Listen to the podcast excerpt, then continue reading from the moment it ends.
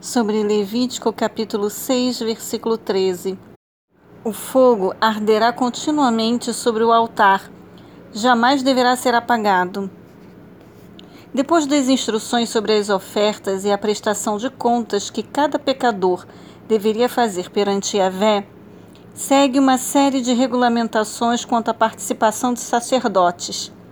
O primeiro fogo que acendeu a lenha do sacrifício depois da consagração formal de Arão como sacerdote, foi ateado pelo próprio Yahvé. Esta origem sobrenatural do fogo no altar nos ensina que se um sacrifício pode ser feito pelo homem, é só a graça de Deus que o faz aceitável e o consome, e que pode transformar esse ato de sacrifício em um meio de expiação. Nenhum fogo feito pelo homem era permitido no altar de Yahvé, e este era o motivo vital de os sacerdotes conservarem sempre acesa a chama que veio a existir pela mão de Deus e de maneira tão especial.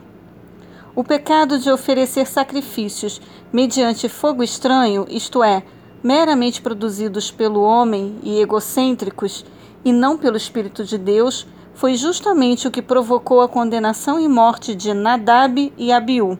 Capítulo 10, do versículo 1 ao 2.